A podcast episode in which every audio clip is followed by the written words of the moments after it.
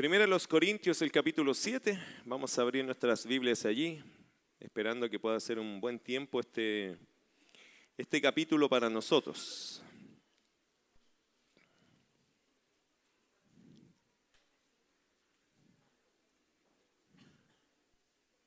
Como yo no vine la semana pasada, estaba en una ordenación pastoral, no sé dónde quedó el pastor David. ¿Dónde quedó?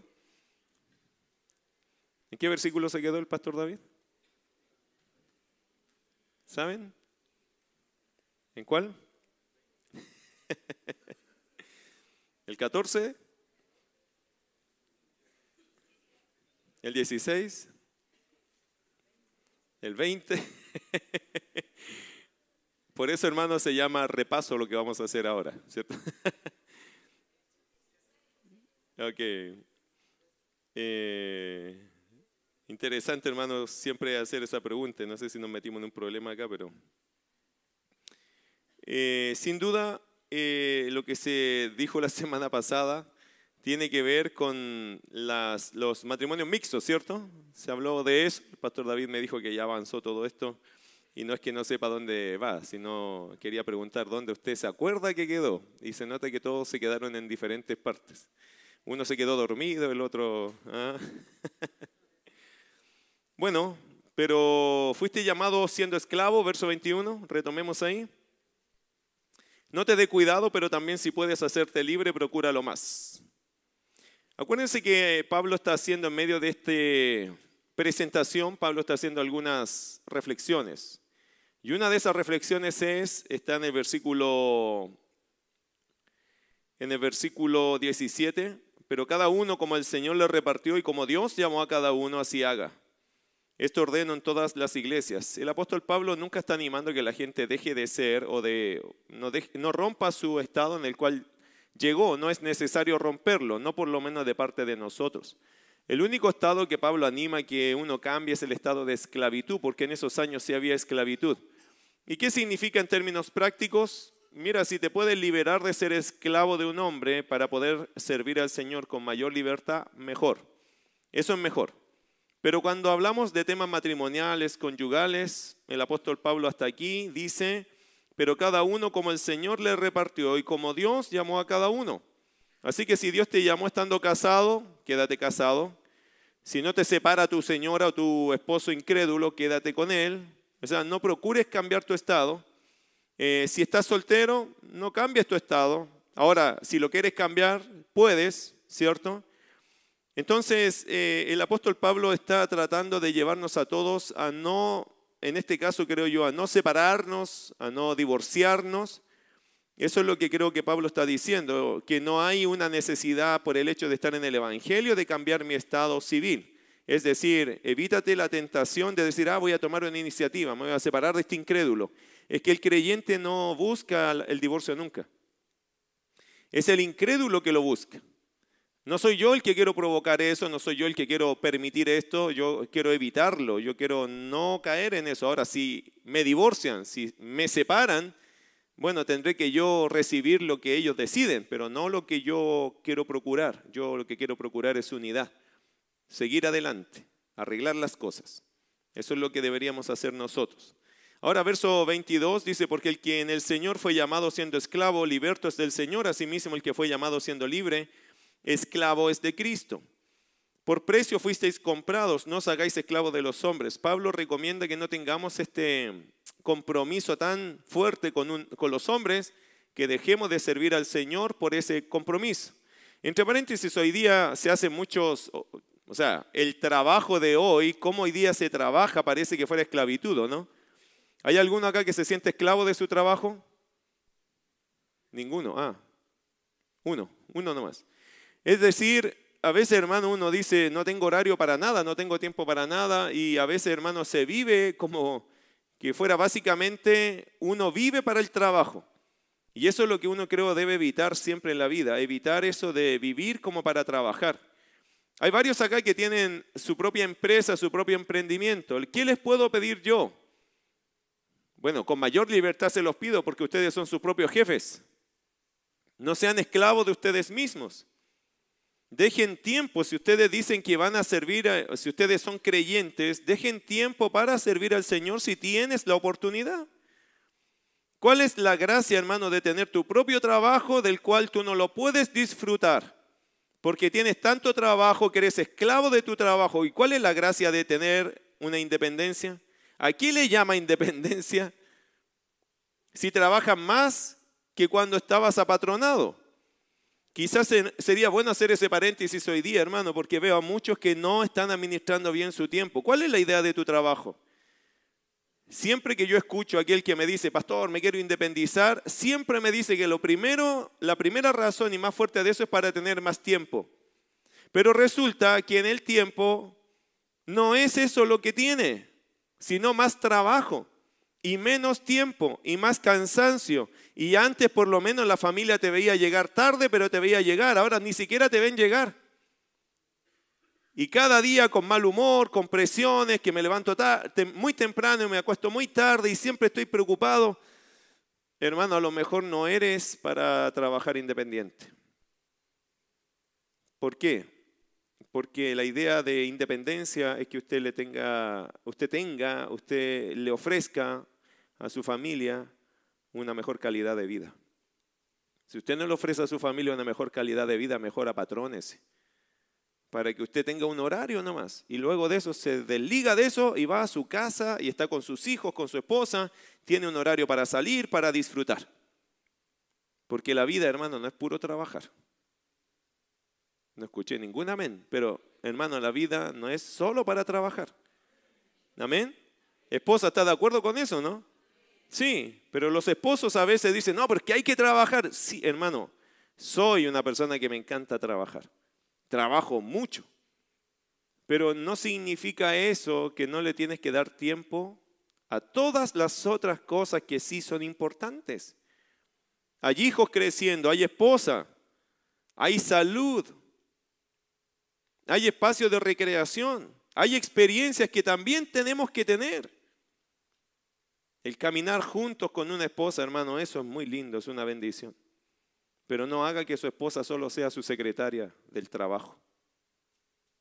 No sea ella la que le da todos los reportes de lo que usted hizo trabajando todo el día. ¿Y cuándo la va a sacar? Se pusieron serios. Ah, pastor, yo no venía a eso. A eso tiene que venir, pues, hermano, a dar cuenta al Señor. ¿Cuándo va a sacar a su señora? ¿Cuándo fue la última vez que la sacó a pasear? A pasear, no a comprar a la feria, ni al supermercado, ni a la farmacia, ni al hospital.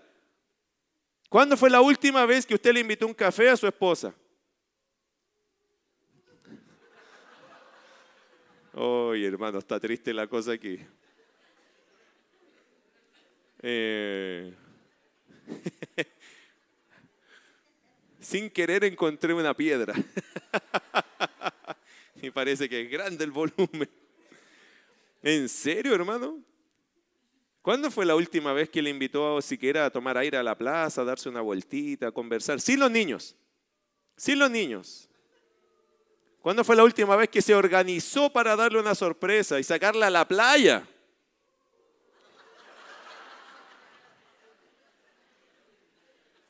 Por eso estamos como estamos, pues hermano. ¿No lo cree usted? Sí, es verdad, hermano. Por eso estamos como estamos. La familia, ¿por qué está como está? ¿Por qué los hijos se desconectan de uno? Porque no nos conectamos nunca. ¿Cuándo fue la última vez que se tomó una once tranquilo en la casa conversando con sus hijos? ¿Cuándo tomaron desayunito juntos o almorzaron o cenaron juntos? ¿Cuándo hicieron un panorama de familia? ¿Cuándo fue la última vez que hicieron eso? Yo no digo que yo soy perfecto en eso. No, hermano, yo soy un hombre ocupado. Me ocupo mucho. Pero entiendo y le pido al Señor que eso nunca se me olvide. Que nosotros somos una familia y hay que cuidarla. Soy un esposo, tengo que cuidar a mi esposa. Tengo hijos, cada uno en su etapa. Tengo que darles un tiempo a cada uno de ellos. Y a veces, hermano, se da la oportunidad, tómala, aprovechala. A veces son momentos que uno tiene, aprovechalos. Una cosa que es interesante, hermano, es esto, mucho de ese problema es el trabajo. Y a mí me encanta el trabajo, hermano, pero no lo fomento, ni quiero que usted lo fomente al punto que no tenga tiempo para su familia. Porque si tus hijos van a crecer sin un padre presente, ¿de qué valió el trabajo, hermano? Si tu esposa siempre va a estar diciendo es que yo estoy sola, yo estoy sola. No, yo no, no tengo, o sea, tengo un esposo, sí, yo lo amo, pero siempre estoy sola. ¿De qué vale el trabajo? Hermano, si es pura tristeza en la familia, puro reclamo, ¿de qué vale trabajar tanto? Yo me hago esa pregunta porque al final tener una esposa con la cara triste en la casa, ¿de qué vale tanto trabajar? ¿No será mejor dejar un poco de trabajo para alegrar a esa mujer que es su esposa? ¿No será mejor eso? Sí, hermano, es mejor. Sí es mejor, para que usted no lo piense. No, sí es mejor. Porque si no hace eso, el Señor te pidió eso. Interesante en la Biblia, en el Antiguo Testamento, cuando los hombres se casaban, le daba, el pueblo le daba un año que no saliera a la guerra, que no se preocupara de nunca qué hacer solo de uno, alegrar a su mujer. Hermana, ¿usted ha pasado un año con su esposo? Como pastor. Sí, ha pasado un, año. Cada día, usted podría contar 365 días que usted ha pasado con su esposo, aunque tenga 30 años de matrimonio. Me reía una vez con un matrimonio, ella era muy graciosa, nos hacía reír mucho, decía, si yo sumo todos los días que este hombre ha estado conmigo, no llevamos ni un año. Claro, porque él viajaba mucho. Y ella dice, a la suma, yo creo que nosotros llevamos como un año y ya llevaban como 15 de matrimonio. Por eso estamos como estamos. Porque gastamos poco tiempo en lo que deberíamos invertir mucho tiempo. Y todo muchas veces es, es que yo trabajo, es que yo trabajo, es que yo trabajo. Hermano, si nadie le va a dar un diploma por trabajar, Nadie. Cuando usted se muera, el trabajo, hermano, no le va a dar nada. Hasta ahí llegó su trabajo. Pero tus hijos, tu esposa, tu iglesia, tu Señor, eso sí cuenta, más que tu trabajo. Amén. Bueno, ponga eso en práctica en su agenda, en su vida y hagan algún cambio, hermano. Porque sería lindo verte aquí los miércoles, los sábados, los domingos, con tu familia. Y que no siempre sea la razón al trabajo, el trabajo, el trabajo. Entiendo que hay de todas las circunstancias, hermano. Yo no voy a juzgarte a ti ni hacerte sentir mal en eso. Solo que si puedes hacer algún cambio, hágalo. Es más lindo, hermano, hacer cambios que quedarse siempre allí o decir, bueno, lo que se dijo y no hacer nada. Trate de hacer algún cambio porque creo que Dios estaría muy, muy agradecido, no sé si agradecido es la palabra, pero muy consciente y muy contento quizás de que usted haga algunos cambios que son necesarios para el bien de su familia, de la, de la obra de Dios y también de tu propio crecimiento. Porque muchos se han quedado estancados en su fe, en su crecimiento, porque no tienen tiempo. ¿Por qué? Es que estoy trabajando. Usted me va a decir, pastor, usted no entiende mi circunstancia. No, probablemente no. Pero Dios sí, ¿cierto? Dios sí la conoce. Y Dios sí te pide que hagas cambios. ¿Y cómo me va a proveer? Dios se encarga, hermano. Dios se encarga de hacer muchas cosas para ti. Bueno, vamos al versículo 25. 24 dice, cada uno, hermanos, en el estado en que fue llamado, así permanezca para con Dios. Entonces ahí termina esa, esa primera parte. Como usted llegó al Señor, así quédese. Si llegó casado, bien. Si llegó soltero, bien. Si llegó divorciado, bien, porque así pasa. Y vamos a tocar un poco de esos temas también acá. Verso 25 en adelante, ahora vamos al cuarto grupo, las vírgenes, que son las señoritas, que son las doncellas. Ya el apóstol Pablo ha tocado el tema de los que están solos con un compromiso, ya sean viudas o solteros. Eh, pero aquí va a tocar el tema de las vírgenes, que son las señoritas de la iglesia, las doncellas de la iglesia, las que no han tenido experiencia, ¿cierto?, con hombres, sino las señoritas. Versículo 25 dice, en cuanto a las vírgenes no tengo mandamiento del Señor. ¿Se acuerda que esto Pablo lo viene diciendo en todo el capítulo? Viene jugando con esa frase, entre comillas, se puede decir así. Pablo viene diciendo que esto ahora lo va a traer por vía de concesión. ¿Se acuerda esa expresión? Que Pablo no tiene un mandamiento directo del Señor, pero está dando su opinión con respecto a todo lo que él entiende de la Biblia, del carácter de Dios, del conocimiento de Dios. Él está dando su opinión en base a eso. No es que Pablo está dando su propia opinión, sino que está considerando lo que él entiende de la palabra, lo que él conoce de Dios y está trayendo ese consejo en este minuto. En cuanto a las vírgenes, no tengo mandamiento del Señor, mas doy mi parecer como quien ha alcanzado misericordia del Señor para ser fiel. Tengo pues esto por bueno a causa de la necesidad que apremia, que hará bien al hombre, que, hará bien el hombre en quedarse como está. Y aquí vuelve Pablo a retomar este concepto. ¿Está ligado a mujer o casado? No procures soltarte.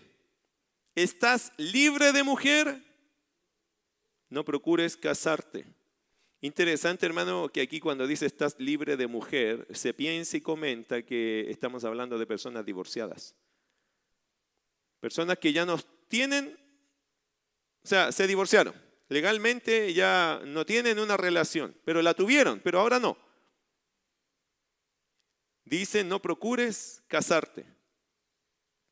Ahora, Pablo lo sigue explicando, verso 28. Más también, si te casas, ¿qué dice la Biblia? No pecas, porque hermano, el matrimonio no es pecado. Pablo no está diciendo, cásate, no cásate por una cuestión de pecado. Esto es igual, hermano, que cuando uno come, come cerdo o no come cerdo. Hemos hablado un poco de ese tema alimenticio. ¿Comer cerdo hoy día se puede? Sí. ¿Prietas? ¿Puede comer prietas? ¿Sí? Porque en el Antiguo Testamento había un mandato de no comer sangre, ¿se acuerda de eso? Ok. En el Nuevo Testamento hay libros, hay escritores, hay comentaristas que dicen que no debes comer eso, pero hermano, no es pecado. De hecho, Pablo dice que todas las cosas Dios las dio para que las disfrutemos. Ahora, no se lo coma todo. ¿Ok? Pero puede comer. ¿Cuánto? Ah, por ahí está el problema de nosotros.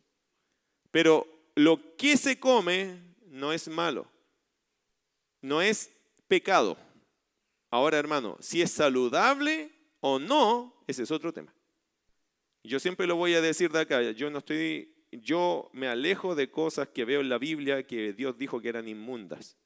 Me alejo un poco de eso porque si dijo que era inmundo, ya no es por un tema de pecado. Hoy día no, en Cristo no, pero puede ser un tema de salud. Y Dios es sabio cuando nos dijo que habían alimentos inmundos y alimentos limpios.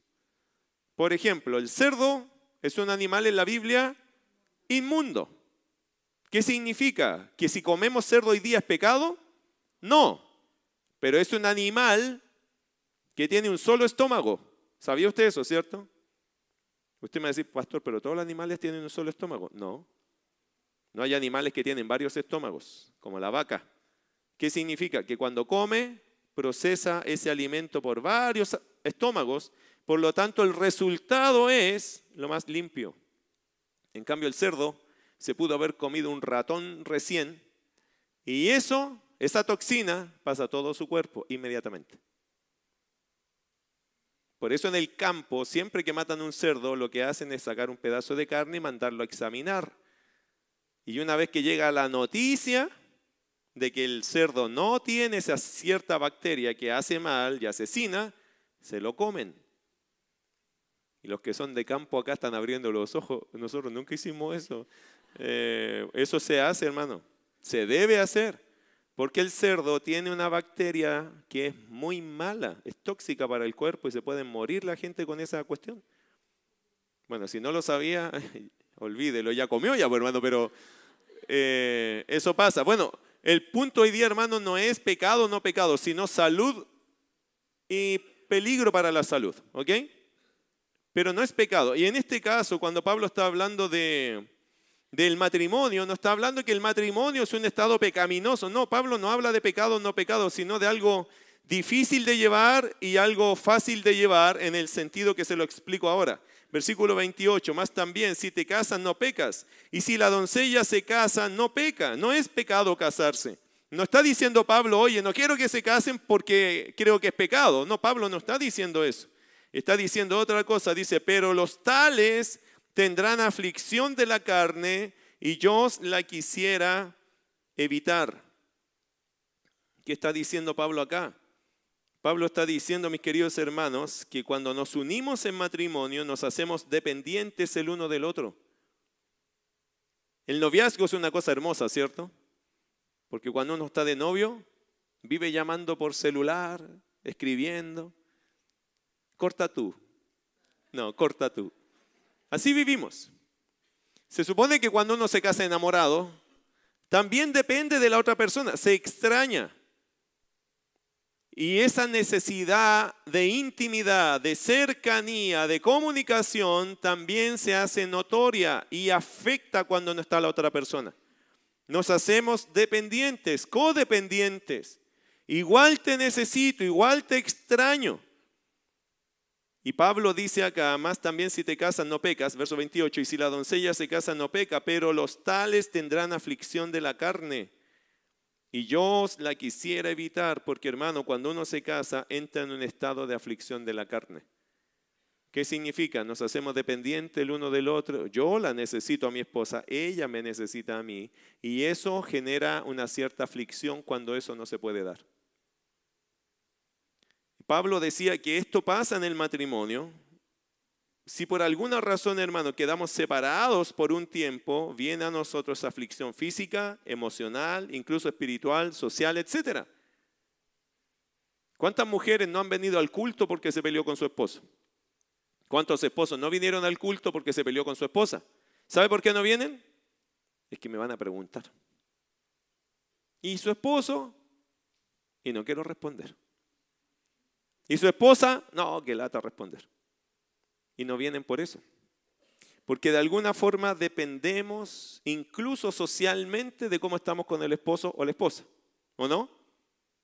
Usted, por ejemplo, si va a ir a una fiesta, una ceremonia, una celebración y se pelea con su esposo, ¿tiene ganas de ir? Bueno, algunas no irían nunca.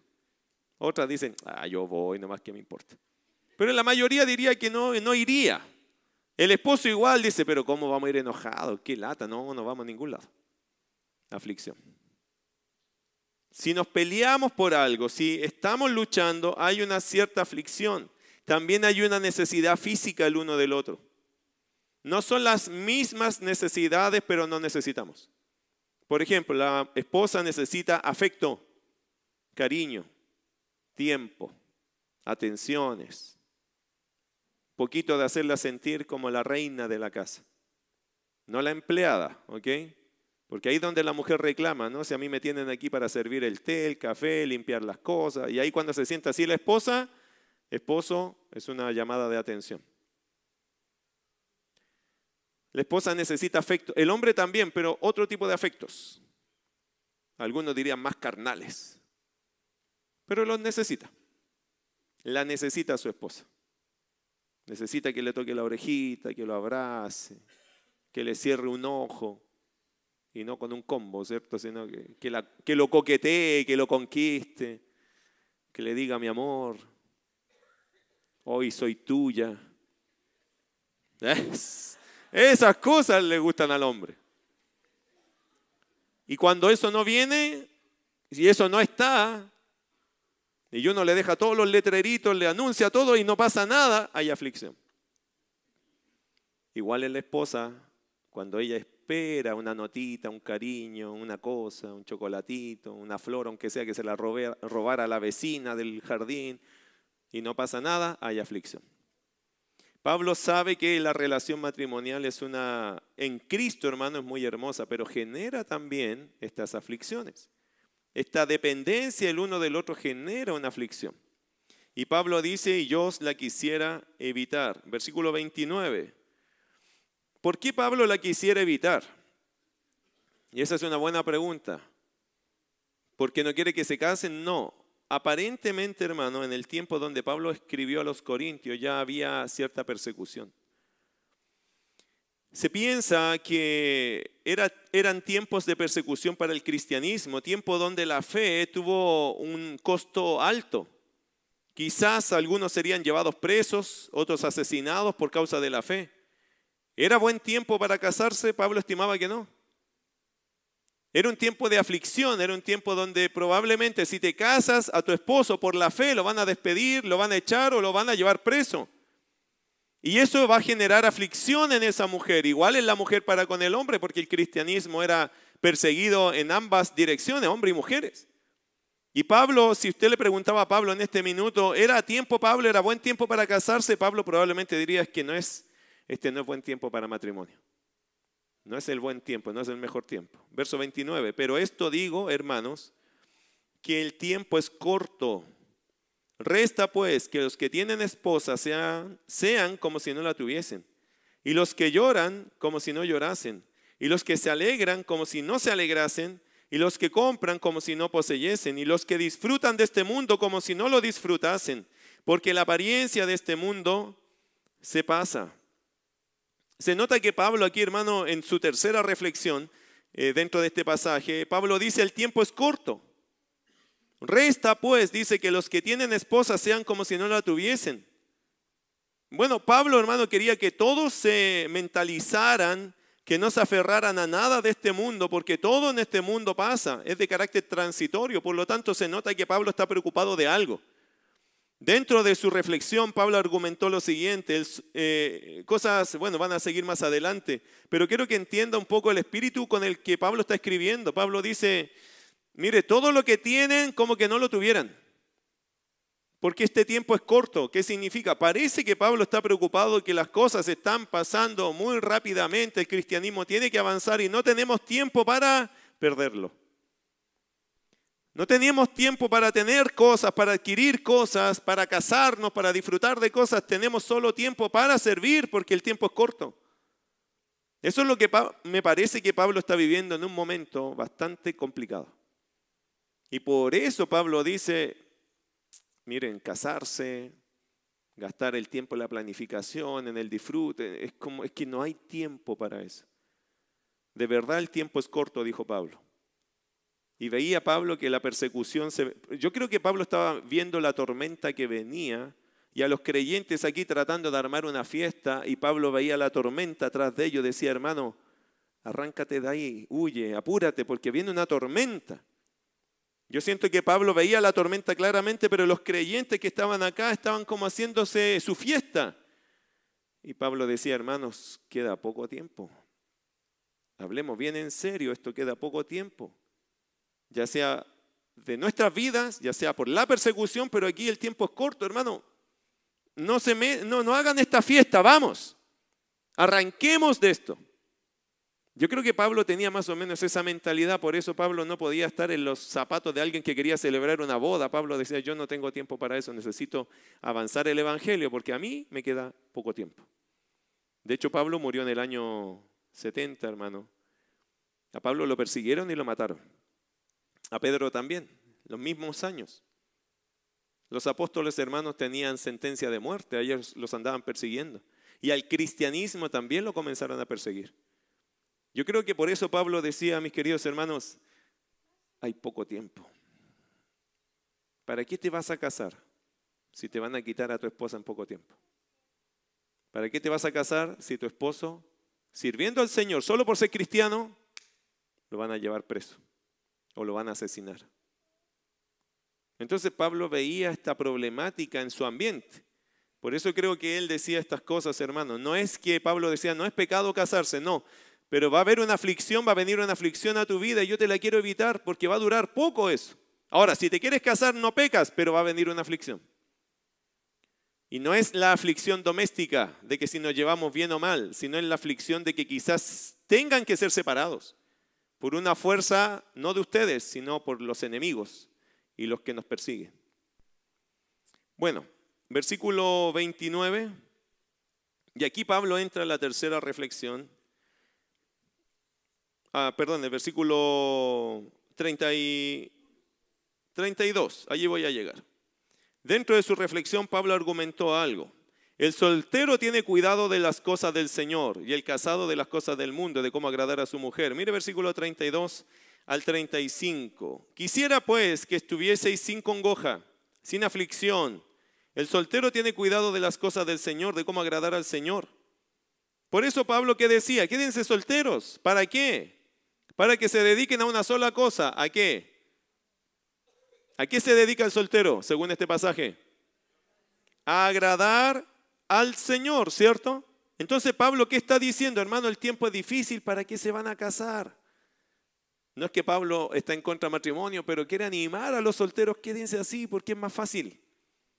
Versículo 32, quisiera pues que estuviese sin congoja. El soltero tiene cuidado de las cosas del Señor, de cómo agradar al Señor. Pero, casado, por favor, subraya el pero. Márcalo allí en tu Biblia. ¿Cuántos son casados acá? Levanten la mano. Ah, dice, yo no tengo anillo. No, ¿cuántos tienen una mujer en su casa? No su mamá, sino una mujer. Su pareja. ¿Cuántos tienen pareja acá? Levanten la mano, no se hagan los locos. No estará casado, pero tiene que pagar igual, ¿cierto? Ya, listo. Pero el casado, aquí está legal, ¿cierto? Pero si usted no está legal, ya le dije, cásese. Y lo vamos a apoyar, pero cásese. No esté en concubinato porque no es la voluntad de Dios. No conviva, cásese. Y lo vamos a apoyar. Pero cásese, ¿ok? Cásese. Hay que casarse. Verso 32, quisiera pues que estuviese sin congoja, el soltero tiene cuidado de las cosas del Señor, de cómo agradar al Señor, pero el casado tiene cuidado de las cosas del mundo, de cómo agradar a su mujer. Versículo 34, hay asimismo diferencia entre la casada y la doncella. La doncella tiene cuidado de qué? De las cosas del Señor para ser santa, así en cuerpo como en espíritu. Pero la casada tiene cuidado de las cosas del mundo, de cómo agradar a su marido. Esto lo digo para vuestro provecho, no para atender los lazos, sino para lo honesto y decente y para que sin impedimento os acerquéis al Señor. Interesante, hermano, ¿por qué Pablo dice esto?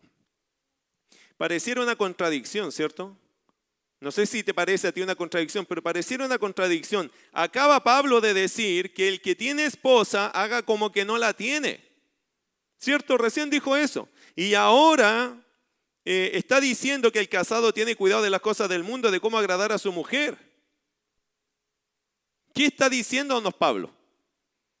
Bueno, ya les dije, creo que Pablo está diciendo que todo lo que tenemos tienes que siempre pensar que el tiempo es corto. Pero en ese tiempo, si tú estás casado, tienes que dedicarle tu corazón, tu tiempo, tus cosas a tu esposa. El tiempo es corto, sí, hay aflicción. Entonces uno dice, ¿qué está diciéndonos Pablo? ¿Qué quiere decir con todo esto Pablo? Creo que Pablo, hermano, busca mostrarnos el nivel de ocupación que requiere el casado para cuidar su matrimonio versus el nivel de libertad que tiene el soltero. Por eso Pablo dice, si el tiempo es corto, y de verdad Pablo lo veía, este tiempo es corto, mejor está soltero. Pero si usted no está soltero, está casado, tiene que tener un cambio de mentalidad. ¿Cuál es? Versículo 32. El soltero tiene cuidado de las cosas del Señor. Amén. ¿Cuántos son solteros acá? Y ya les dije que no tienen pareja. A ver, los solteros, levanten la mano. ¿Cuántos es? Hay varios. Ya, ¿cuál es su misión? ¿Cuál es su propósito en la vida? Si está soltero, tiene cuidado de las cosas de quién? Del Señor. Usted debería estar, usted debería pasar acá. ¿Por qué? Porque usted es soltero. Usted tiene tiempo. Y todos los solteros dicen, yo no tengo tiempo. Bueno, pero el soltero, hermano, tiene una ventaja o tiene un enfoque. Más que ventaja, es un enfoque. El soltero dice que debe tener cuidado de las cosas del Señor. ¿De qué te debes preocupar? De las cosas del Señor. Eso. No te tienes que preocupar de otras cosas. A veces los solteros andan preocupados de casarse, ¿se dan cuenta? Y a veces cuando se casa, está preocupado de cómo divorciar. Eh, el soltero no se enfoca en buscar pareja, el soltero se enfoca en servir al Señor. Y el Señor en su momento, en su voluntad, en su soberanía, traerá una esposa, un esposo. No sé si ustedes han escuchado eh, los testimonios de muchas personas, pero es así, hermano. El soltero se enfoca en qué? Yo voy a servir al Señor. Y en el camino que sirvo al Señor, si el Señor decide, estima, cree que yo necesito casarme, traerá a la persona idónea a mi lado. Y si no la trae, ah, pobrecito de mí, no. Pablo dice que es bueno estar soltero, enfocado en el Señor. Pero el casado, y aquí como hay varios casados, escucha bien, pero el casado tiene cuidado de las cosas del mundo. ¿Qué significa eso? ¿Que nos transformamos en mundanos? No, significa que nosotros tenemos una mirada más amplia. Es decir, no puedo pensar como soltero, en mí, en el Señor y en mí. No, como casado yo tengo que pensar en qué? En las cosas del mundo, en el sistema que me rodea, de cómo agradar a quién? A su mujer. Ya, unas o dos pensamientos. Si el, casado tiene que mirar el mundo que lo rodea para agradar a su mujer. ¿Sabe lo que dicen las mujeres? Oye, el vecino siempre saca a su esposa a comer. Mira la vecina, el traje nuevo que tiene. Qué bonita esa blusa que se compró. Se la compró el esposo.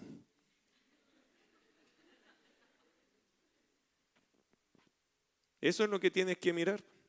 Sí, porque el casado, hermano, si a usted le están retando a cada rato que usted no da tiempo, no da plata, no la saca, hermano, usted tiene que tener cuidado de las cosas del, del mundo, es decir, de agradar a su mujer, tiene que tener cuidado de eso, tiene que agradar a su esposa, tiene que darle tiempo, tiene que ser romántico con ella, todavía tiene que cuidarla. Hay algunas personas, queridos hermanos, que se equivocan en eso. A veces el soltero vive como casado y el casado vive como soltero. Ah, como ya me casé, ¿para qué la saco ahora si ya me casé? ¿Para qué me preocupo de ella si ya estamos casados? ¿Para qué me afeito ahora si ya estamos casados? Al revés, pues hermano. Ahora tiene que preocuparse. El casado tiene cuidado de las cosas del mundo, de cómo agradar. Hermano, tienes que agradar a tu mujer. No quiero hacer esta pregunta, pero como soy curioso, hermanas, no, mejor no la hago porque puede ser contraproducente, esa es la predicación. El casado tiene cuidado de las cosas del mundo, de cómo agradar a su mujer, eso sí. ¿Lo tiene claro, hermano, no? Agrade a su mujer. Si su esposa no está contenta, preocúpese. Hermano, por favor, preocúpate si tu esposa no está sonriente. No, no, no entres a tu casa y vea el rostro triste de su esposa y no hagas como que no la viste. No diga esto, ya está enojado otra vez. Y prende la tele. No haga eso. No, no, no, no haga eso. Entra a su casa, lávese las manos, saque su mochila, su bolso, lo que lleve y siéntese y pregúntale, corazón, ¿estás bien? ¿Te pasa algo? ¿Hice algo que te dañó, que te afectó? ¿Me he comportado bien contigo? ¿Te falta algo? ¿Quién no te tiene contenta? ¿Soy yo algo que no he hecho? Hagámoslo ahora. ¿Necesitas que salgamos? Salgamos. Necesitas conversar, conversemos. Porque te veo triste y no, me gusta verte triste. Ahora voy a hacer la pregunta. Hermanas, ¿le han dicho eso últimamente? Por eso estamos como estamos. Porque, hermano, fallamos gravemente en agradar a nuestra esposa. Y la Biblia, Dios dice algo, que usted tiene que agradar a su mujer. Tiene que agradarla. Ella tiene que sentir la tranquilidad de decirte las cosas. ¿Están notando, no? Bueno, va a quedar grabado, escúchelo. Ella tiene que tener la libertad de decirte, ¿sabes qué? Me siento mal, me siento bien, estoy contenta, estoy triste, estoy preocupada, no me gusta esto, me pasó esto. Ella tiene que tener esa libertad. Las mujeres en general hablan más que los hombres. Amén. No, le pedí a los hombres que respondieran, estoy pidiendo a las mujeres que respondan. Por eso el hombre tiene, hermano, la debe tener, debe desarrollar la capacidad de escucharla, porque ella tiene mucho más palabras que nosotros. Entre paréntesis, no sería muy entretenido, hermano, tener un diálogo contigo en realidad. ¿Cómo está, hermano? Bien. ¿Y cómo ha estado su día? Bien. Mal. Usan esas dos cosas. ¿Y algo que le preocupe? No. Bueno, algo. Bonito diálogo, hermano. Y así toda la vida. Qué bueno que llegue una mujer que nos cuente el detalle, ¿cierto? Ahora, concéntrese en eso, hermano. Usted va a preguntar cómo está y siéntese. Pero siéntese con ganas a escuchar. Esos son 10 minutos. Para que, y por eso ella pregunta, ¿en serio quieres saber cómo estoy? Si usted le dice, sí, eso es un rato, pero para ella va a ser un regalo. No le llevaste una flor, no le llevaste un chocolate, no le llevaste nada que le guste, pero si te sentaste a escucharla, ella se siente amada. ¿O no, hermanas? Usted se va a sentir amada muy amada. Y probablemente después de años, esta sería la primera vez que ella siente que tú le escuchaste. Sin la tele prendida, sin poner tu mirada en otra cosa, sin agarrar el maldito celular, porque eso llega a ser una maldición en la relación de los matrimonios. Dije todo, no, ¿cómo estás tú? Quiero saber y sentir que estás bien. Y hermano, eso trae maravillas al matrimonio. Versículo 34. Hay asimismo diferencia entre la casada y la doncella. Ah, ya vamos a pasar los hombres y ya los pasamos. Déjelo ahí nomás. Verso 34. Hay asimismo diferencia entre la casada y la doncella. La doncella tiene cuidado de las cosas del Señor para ser santa. Nuestras niñas solteras, ¿qué deben ser? Santas. ¿Qué significa? Apartadas de la sensualidad, de la mundanalidad, del pololeo, de todas esas porquerías que el mundo te ofrece. Para dedicarte, ¿qué dice el texto? Para ser santa así en cuerpo como en espíritu. Física y espiritualmente deben ser santas. Por eso debemos guiar a nuestras niñas a ser limpias, lindas en su vestimenta, no sensuales como el mundo te quiere sensualizar en todo, y a veces a nuestras hijas las critican porque andan con ropa ancha, que no se les nota nada, pero es que eso es la idea. ¿Cuál es la idea de que una niña ande luciendo su cuerpo? La idea del mundo, que ella muestre todo lo que tiene. ¿Por qué tiene que hacer eso? ¿Por qué eso tiene valor si Dios dice que tiene que ser santa? Tampoco pido que la vistan como una monja, por si acaso. Pero la decencia es muy distinta a la sensualidad. Hoy día la moda es muy sensual. Cuida a tu hija, cuídale su corazón, porque las hijas, las niñas van a decir, ah, que todas mis compañeras se visten así. ¿Sus compañeras son cristianas? No, esa es la diferencia, pues hija. Allí está la diferencia, porque usted es cristiana. Y no le estoy pidiendo, hija, que se vista con un cucurucho, ¿cierto? De cartón, así que nadie, no, pero decencia, bonito, buen gusto. Que se ponga su, bonita ropa, pero no sensual. No sensual. No necesita ser sensual. Si usted es una niña maravillosa, hermosa, nosotros los padres a nuestros hijos les decimos que son hermosos o no, porque sí lo son. Mi hija sabe que es hermosa. No necesita impresionar a nadie con su físico. No necesito yo comprarle ropa sensual. No, no, ¿para qué?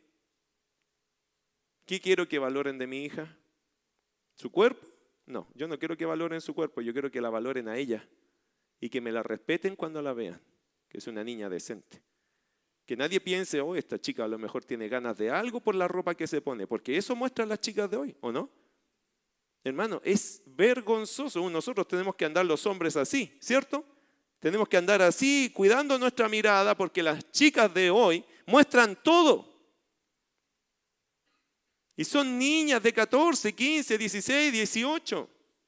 Son doncellas, se supone, pero le dicen a todos los hombres depravados que pueden haber por allá, y no somos todos iguales, pero hay hombres depravados que podrían pensar cualquier cosa de esa chica porque la vestimenta como que se andan ofreciendo. Y aunque suena feo decirlo, es la verdad. Que no nos pase eso a nosotros los creyentes. Usted no tiene que impresionar a nadie con su vestimenta. Y las mujeres tienen que tener mucho cuidado de cómo se visten. No hagan tropezar a los demás. No le pida a los hombres que sean santos si usted no cuida su propia santidad. Usted tiene que ser muy decente en vestirse, en no mostrar nada. No tiene nada que demostrar aquí. Aquí no hay una competencia. Aquí no hay nadie que te va a comparar a otra. No, son hermanas. Gloria a Dios, lindas hermanas. Dios te bendiga, te amamos. Sí, no necesitas demostrar nada. Eres una mujer, Dios te bendice, tienes tu esposo, no lo tienes, la doncella no lo tiene, cuídese. No ande demostrándole nada a nadie, menos en el mundo. Porque en el mundo te van a leer por cómo tú vistes. Y algunas creen que tienen que vestirse sensualmente para abrir puertas y no debe ser así. Versículo 34, la doncella tiene cuidado de las cosas del Señor para ser santa, así en cuerpo primero, como en espíritu. No sé si hay señoritas acá, pero si los hay, quiero decirte algo. Tú debes ser santa en cuerpo, lo que se ve, pero también en lo que no se ve, o cuando no te vean. Hay muchas señoritas que delante de todos se hacen las santas, pero también tienes que serlo en espíritu, tiene que ser sincero. Y si es sincero, nadie te va a pillar en nada feo, porque tú lo haces de corazón. Porque tú lo haces aunque nadie te está mirando, tú te cuidas. Si allá adentro hay un problema, tarde o temprano va a haber un problema afuera. Por eso tiene que ser santa en cuerpo como en espíritu. Si fuera solo el cuerpo, bueno, nos cuidamos solo la parte exterior, pero también es en espíritu. Tienes que cuidar el corazón allá adentro. Porque muchos por fuera se cuidan, pero por dentro no se cuidan de nada.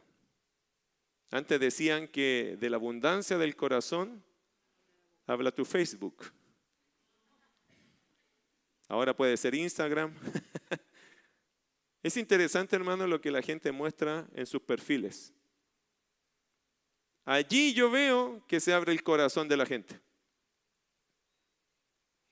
¿Qué ves en los perfiles de la gente? Es lo que te quieren mostrar, ¿o no?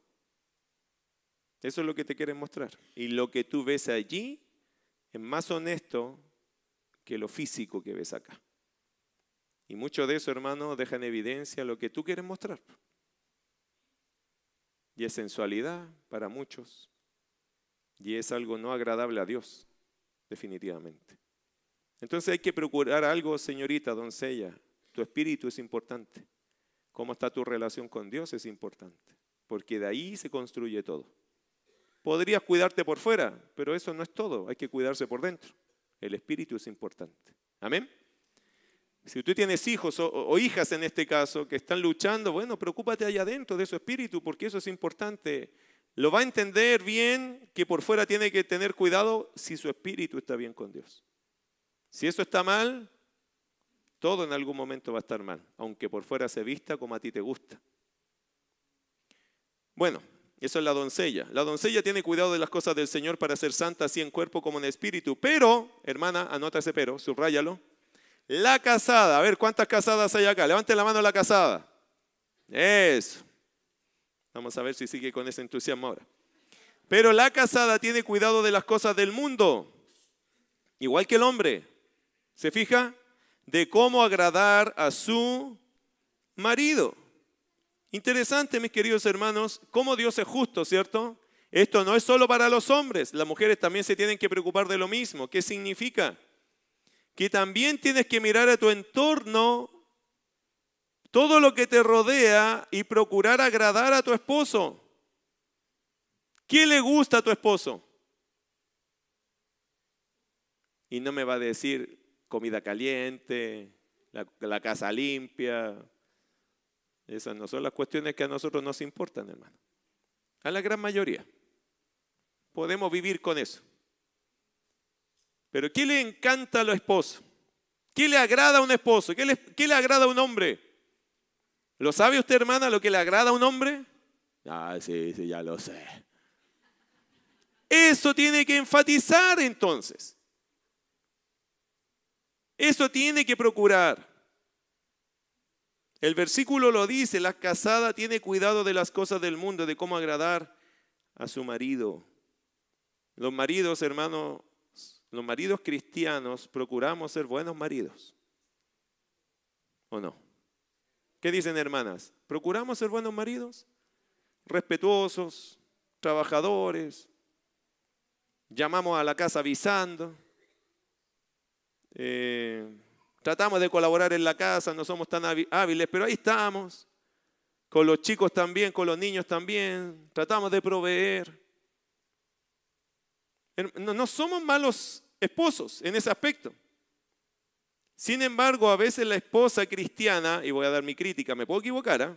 aviso inmediatamente, pero siento a veces que la esposa cristiana exige tanto de su esposo cristiano y que con esa suma exigencia a veces juzga o critica el actuar de su esposo. Una vez una hermana dijo lo siguiente, pastor, ¿puede orar por mi esposo porque él es un carnal? ¿Por qué, hermana? No, porque él quiere estar conmigo en intimidad casi todos los días. Ore por él. Porque es un gran pecador por eso. Mm. Él no es carnal, solo su nombre. Y que está sano. Eso es todo. El hombre está saludable. El hombre ama a su esposa. El hombre quiere estar con ella. La mujer piensa que él es un carnal. Me parece que tienes que tener cuidado con esos términos. Hay otras mujeres que se molestan con su esposo porque no lo ve leyendo la Biblia todos los días. ¿No deberías orar por él? Para que él ore o lea la Biblia todos los días. ¿Quién te dijo que tú eres el Espíritu Santo? Hay mujeres que se creen en el Espíritu Santo. A ver, no, yo siento que tú estás en pecado.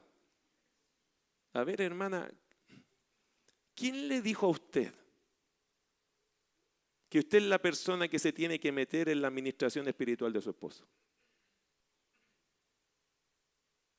A veces la mujer dice, no, es que tú tienes que hablar, es que tú tienes que decir, no, es que tú tienes que, hermana, deténgase con eso. Una, su esposo no es su hijo. Otra, usted no es el Espíritu Santo. A veces la esposa dice, no, habla, habla. Oye, pero habla, habla tú, habla tú. Y el hombre dice, ya, yo voy a ir a hablar. Y va a hablar y lo retan. Y devuelve, ¿para qué me mandaste a hablar? No, pero es que ella quiere que él hable. Eh, es que tú tienes que hacer. Hermana, pare con eso. Deje a Dios obrar. ¿Quién es usted para meterse en algo que Dios tiene que mover a ese hombre? El pastor va a hacer un llamado. Párate, párate, párate tú. ¿Por qué no dejamos a Dios ser Dios? ¿A qué te mandó Dios a ti, hermana? A orar por tu esposo, a ser un buen ejemplo, a, a respetarlo. Hay muchas cosas que la mujer a veces pasa de más y por eso sufre. ¿Y sabe otra cosa mala que hace la mujer? Aprovechando de este minuto, de tanta espiritualidad. A veces la mujer, hermano, cuando el hombre no hace su parte, ella lo reemplaza y le toma el liderazgo al hombre.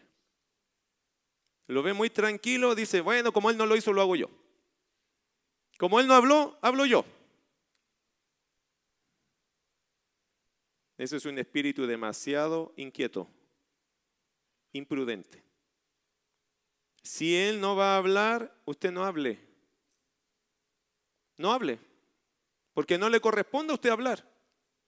Él tenía que hablar, pero es que pastor, como Él no lo dijo, lo digo. No lo diga, hermana, no lo diga, no es necesario. Él lo tiene que decir y si Él no lo dice, no lo diga usted. No es necesario. Dios no te está pidiendo que hagas el trabajo que Él tiene que hacer. Dios nunca te lo ha pedido. Y no te va a pedir cuenta de eso. Creo que de repente nos pasa eso. Tienes un esposo bueno, dale gracias a Dios. Cuídalo mucho. Abrázalo, quiérelo. Si te pide algo en buena lid, concédeselo. Es tu esposo. Tienes que tener cuidado de las cosas del mundo. Es que, pastor, a mí me parece esto mundano. ¿Le gusta a tu esposo? Sí, a él, pero es que yo lo siento mundano. ¿Por qué lo siente mundano? Es que mi mamá, mi abuelita me dijo que eso era, estaba mal. Su abuelita era cristiana. Sí, era muy buena cristiana. ¿Y cómo se vestía ella?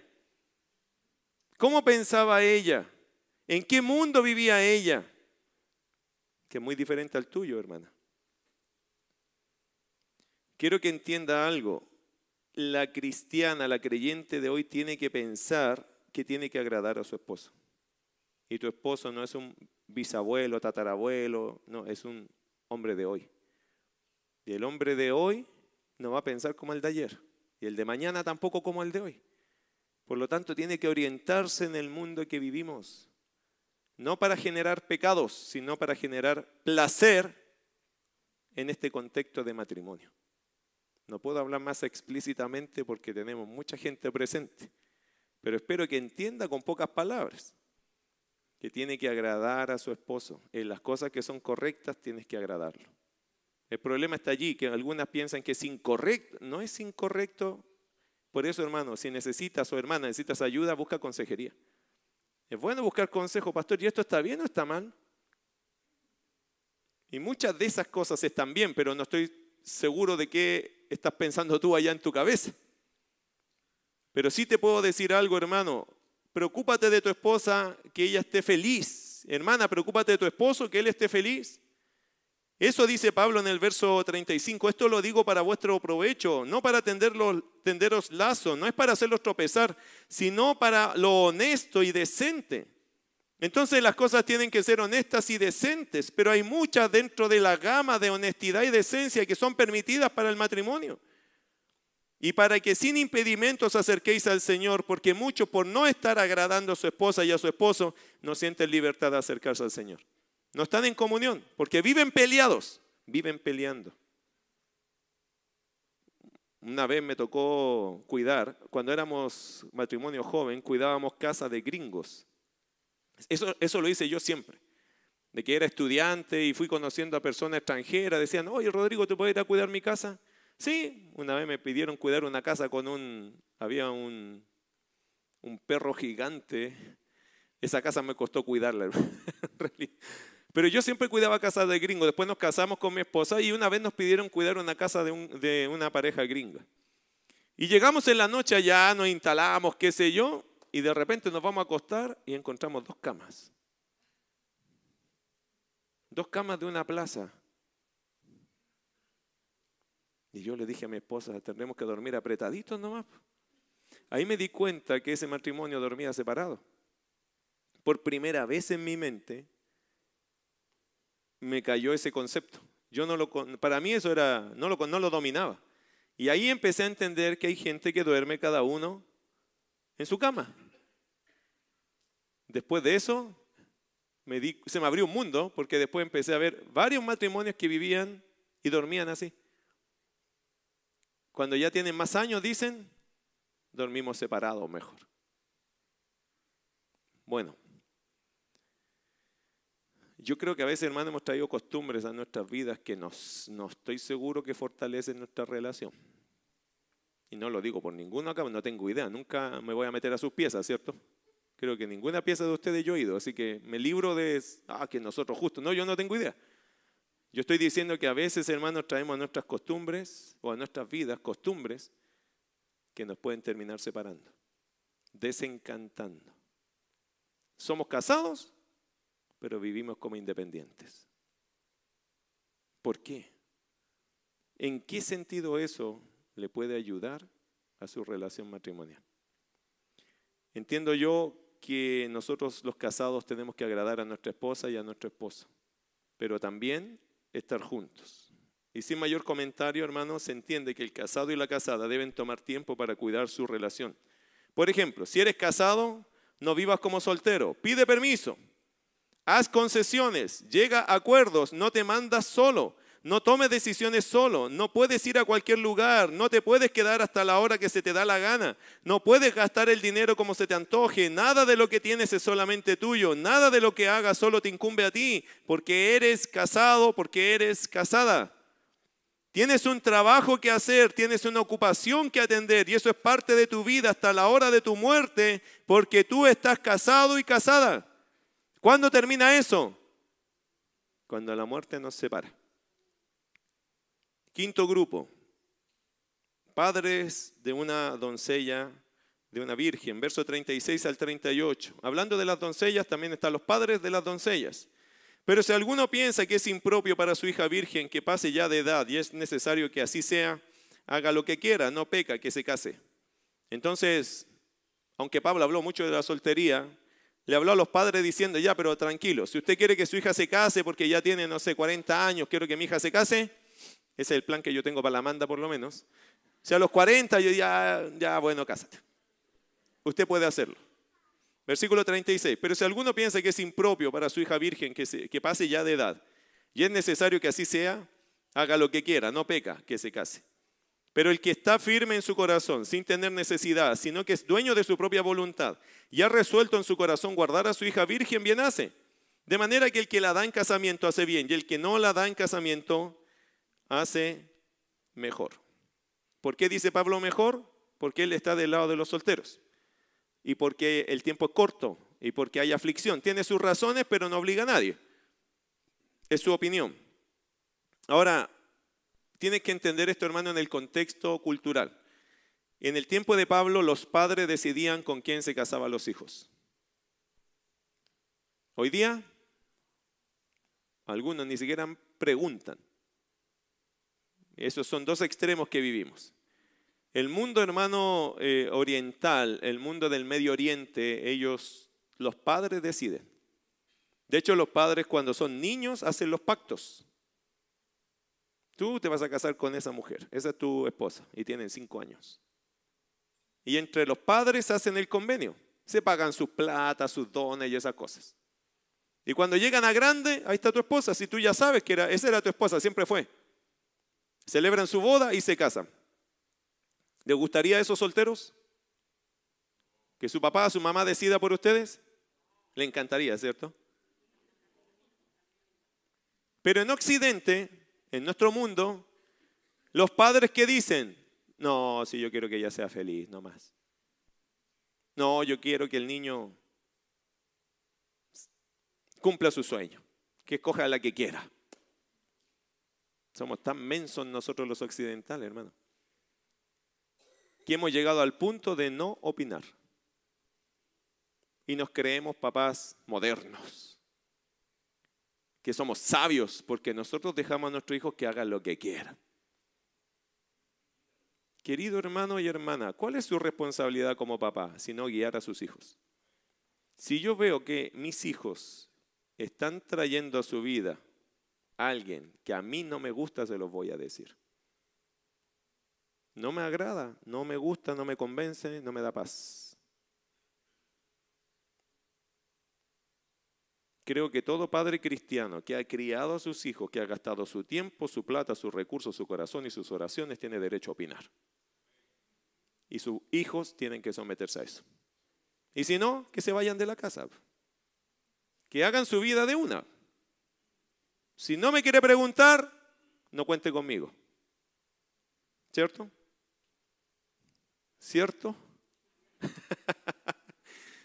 Hermanos, que no les tirite la mano ni el pulso con sus hijos. No es que usted se imponga, no, pero usted tiene que tener la honra de que reciban tu consejo. Ellos tienen que preguntar y tienen que ceder si el papá o la mamá está preocupado o preocupada por algo.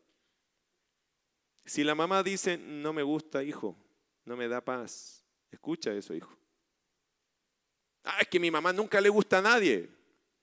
El día que sea la persona correcta, Dios va a traer paz a tus padres. Y si te dicen que no a la primera, pues ora, espera, ora, vuelve a preguntar. A lo mejor Dios cambia el corazón de tus padres. Pero tú vas a saber que hay paz en tu casa. Que la van a recibir o lo van a recibir con cariño a la persona que Dios pone a tu lado en el momento preciso. No vaya a ser el chiquillo que viene con 14 años, mamá, te traigo mi... Con 14 años, mándelo a lavar los calcetines, hacer la cama. Esto tiene que pasar, hermano, en una edad adulta. No 14, 15, 16, hermano. No hay nada en ese tiempo que usted pueda pensar que va a resultar bien. No se puede. No se debe. No le abra la puerta a un pololeo a los chicos. No les diga, oye, pololea nomás, es buena chiquilla, buen chiquillo. No haga eso, porque lo único que va a generar es que sus hijos pueden tropezar y después viene un embarazo y todo se hace mal. Y le voy a anticipar algo. No van a ser esos chiquillos que van a criar ese bebé. ¿Quiénes van a ser? El abuelo ahí. Chucho con su nieto. Y después viene otro. Y ahí todavía no se casa ni regula. Después terminó con esa chica y después viene otro. Y con otra chica. ¿De qué estamos hablando? De un desorden que usted como papá nunca paró. Nunca fue capaz de decirle, no, así no es. Y no me traigan niñas 16, 17, 18, no te andes escondiendo de mí.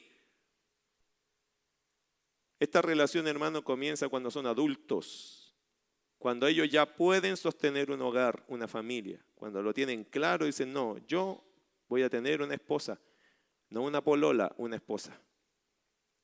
Porque los chicos no deben noviar para tener una polola, sino una esposa. Si no la ve como esposa, que no la vea nomás. Hasta que vea que va a haber un esposo una esposa allí. ¿Y los padres tenemos opinión? Según estos pasajes, sí. ¿Tenemos autoridad?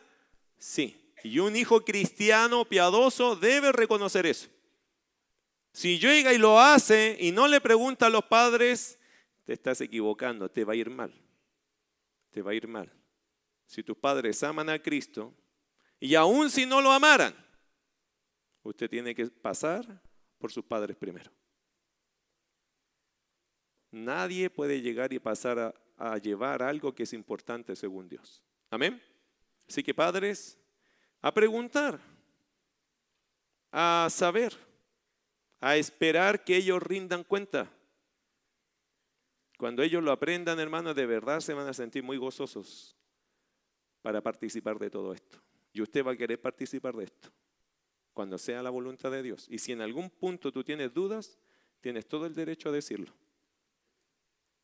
Porque eres padre, porque eres mamá. Tienes todo el derecho.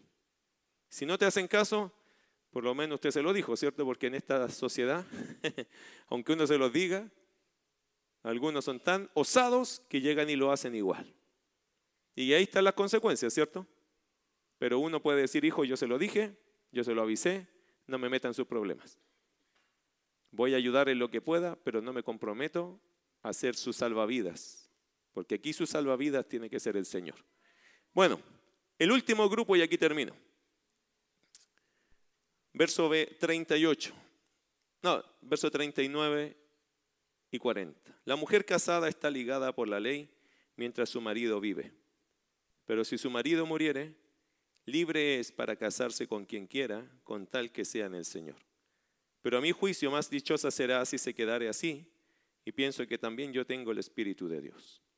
Y el último grupo son la mujer viuda. Y la Biblia dice en el verso 38, verso 39, perdón, que la mujer casada está ligada por la ley mientras su marido vive. Mis queridos hermanos, la mujer, la mujer casada, ¿cuántas son casadas acá? Ya levantaron la mano, ¿cierto? Ya. La mujer casada, usted, mi querida hermana y hermano, se implica lo mismo, está ligado, ligada por la ley mientras su marido vive. ¿Qué significa? Que el matrimonio tiene un tope tiene un límite, tiene una trayectoria y tiene un final. ¿Cuándo? Cuando uno de los dos fallece, eh, la otra persona queda libre para casarse con quien quiera mientras sea en el Señor, se puede casar. ¿Entienden eso? Esto tiene que ser bien importante. Si su marido muriere, la muerte termina con el contrato. con lo establecido por la ley humana y el deseo de Dios, ¿cuál es? Que nos mantengamos fieles hasta que la muerte nos separe. Pero allí, a veces, mis queridos hermanos, la gente dice lo siguiente. No sé si usted se lo ha preguntado a su esposo o a su esposa. ¿Tú te casarías de nuevo si yo me muero? Y no sé por qué llegamos a esa conversa. No sé si eso te anima o te desanima después de escuchar la respuesta. A mí mi esposo un día me preguntó, ¿y tú te casas? Eh, ¿Para qué te pregunto? Me dice, sí, ya sé la respuesta.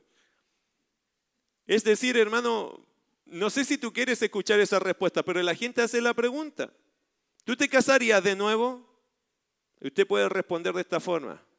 Mi amor, usted quédese en paz. Porque yo a usted le voy a cumplir. Y además, después de eso, tú y yo, se acabó este contrato. No suena romántico. Hay algunos piensan románticamente que van a llegar al cielo. Ahí está mi esposo y van a correr. Y van a ir a encontrarse. Y el hombre o la mujer lo va a mirar y se va a dar la vuelta, va a salir para otro lado. Y él va a decir, pero mi amor, no, no, no, espérate. Espérate. Estamos en el cielo, seamos bíblicos. Esto fue hasta que la muerte nos separe nomás. Aquí eres mi hermana. Aquí somos hijos de Dios, aquí somos honramos al, pero ya no somos casados. Ese contrato duró hasta dónde? Hasta que la muerte nos separe. ¿Dónde tienes que disfrutar tu matrimonio entonces? Aquí, pues, hermano aquí nomás en la tierra, porque después que te moriste ya no somos casados. Por eso no le pidan nunca, nunca lleguen a este pacto. Tú me vas a ser fiel cuando yo ya no esté, ¿cierto? Claro que sí voy a hacerte fiel. Me voy a casar otra vez. Pero si eso es fidelidad a la palabra de Dios, ¿o no? Usted no ofende a nadie que ya se fue si usted se casa, porque usted cumplió con fidelidad su parte del trato. Por eso, hermanos y hermanas queridas, termino diciendo lo siguiente. El matrimonio es para esta vida. Disfrútalo. Porque es para aquí nomás. Es para este tiempo, es para ahora. Algunos piensan que cuando lleguen al cielo se van a llevar bien. Iluso. Antibíblico equivocado. Aquí tienes que disfrutar tu matrimonio, porque una vez que de aquí te fuiste, ya no seremos en el cielo más esposo y esposa. Ojalá que eso te motive a decir, bueno, si allá no, aquí sí, disfrutémoslo aquí. Pasemos nuestra experiencia juntos aquí, amémonos aquí, porque en la eternidad nos vamos a amar, pero ya como hermanos nomás. Ya no seremos más esposo y esposa. Versículo 39, la mujer casada está ligada por la ley mientras su marido vive, pero si su marido muriere, libre es, libre es para casarse con quien quiera. Pero mira lo que dice acá, con tal que sea, te tienes que casar con quién? Un creyente verdadero. ¿No entiende? Esto no puede ser con cualquier persona, o sea, te puedes casar con cualquiera que esté en Cristo. Y yo no creo personalmente que Pablo está diciendo escoge a cualquiera. Yo tengo personalmente una convicción muy profunda, hermano. ¿Cuál? Y aquí quiero ser muy claro con esto. Mi convicción personal no es la que tú tienes que tener, pero yo creo en esto. Yo creo que Dios tiene una persona específica dentro de la fe. Dios también tiene una persona específica para ti. Hay algunos que creen esto. No, la Biblia dice que tiene que ser cristiano nomás. Si es cristiano, bien. Yo no creo en eso, hermano. Yo creo que la Biblia va un poquito más allá. ¿Por qué? El texto dice, los, hay varios textos, pero hay uno de ellos que dice, ¿andarán dos juntos si no estuvieran de acuerdo?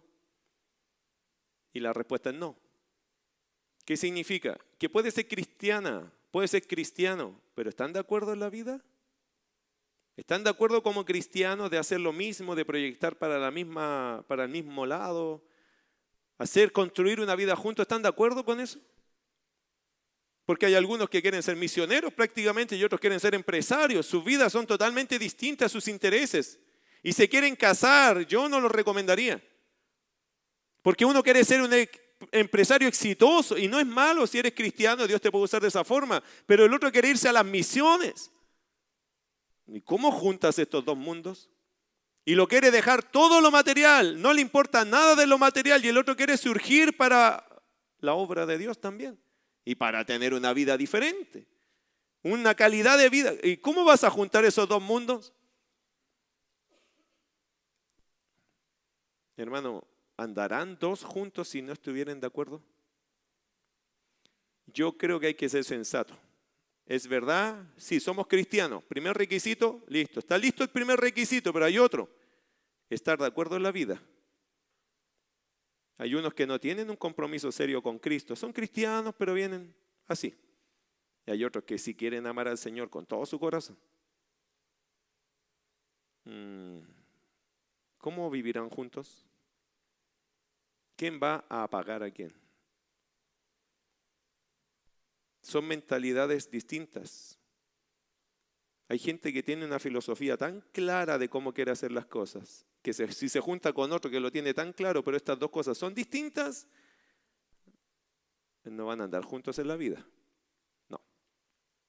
Por eso tienes que hacer hartas y buenas preguntas cuando eres soltero. O cuando te vas a volver a unir con una persona, supongamos que hay un viudo, una viuda, y se va a unir a otra persona, yo creo que tienes que hacer más preguntas que con la primera persona. Porque tú ya tienes una trayectoria, tú ya tienes una idea de cómo quieres vivir y no la quieres cambiar, ya te acostumbraste a ciertas cosas. Tienes que hacer más preguntas que cuando que la primera vez. Por eso, hermano, no sé si es tan fácil esto de casarse otra vez, pero si te vas a casar otra vez, tiene que ser en el Señor. Y en el Señor tienes que estar de acuerdo con la persona qué vida vas a construir. Y eso creo yo que es sumamente serio también en una siguiente etapa de matrimonio. Por eso la condición es en el Señor. Pero también creo yo, hermano, que esto en el Señor significa que hay que tener una unidad de pensamiento. Si el mundo de la persona es tan distinto al mío, no va a funcionar. No va a funcionar. Y si funciona, eso va a ser muy forzado. Muy forzado, muy forzado porque estás tratando de unir dos extremos y eso es agotador. Por eso, hermano, hay que orar. Versículo 40, pero a mi juicio más, más dichosa será si se quedare así. Porque Pablo, ya sabe, pensaba que era mejor estar soltero, dedicarse al Señor, no preocuparse de muchas otras cosas porque el tiempo es corto. Si usted tiene esa convicción, querido hermano, hermana, amén. No es pecado, pero tampoco es pecado ya no querer estar solo o sola y querer casarse. Tampoco es pecado. Pecado sería que la casada esté pensando así. Yo quiero puro estar sola. Pecado sería que el casado piensa así. Uy, esta mujer, ¿hasta cuándo la voy a soportar? Me gustaría estar solo. los casados tienen que enfocarse en otra cosa. Esto es para las viudas y los viudos y Pablo pensaba que estar solo tenía bastantes ventajas. Ahora usted puede decidir en paz. Vamos a orar. Amado Señor, gracias por tu consejo. Hemos recibido muchos consejos buenos de este pasaje.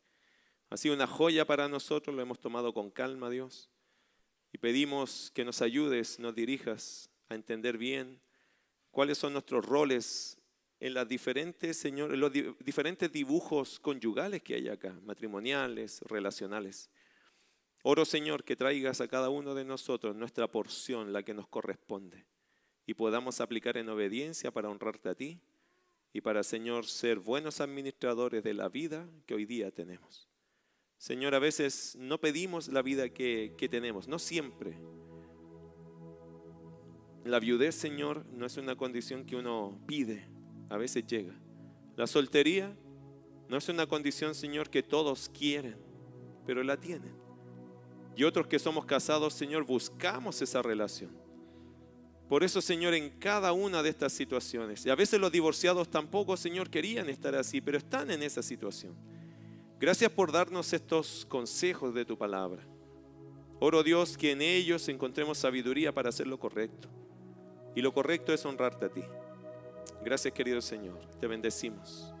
Y oro que sigas edificando a tu iglesia con tu preciosa palabra. En el nombre de Jesús.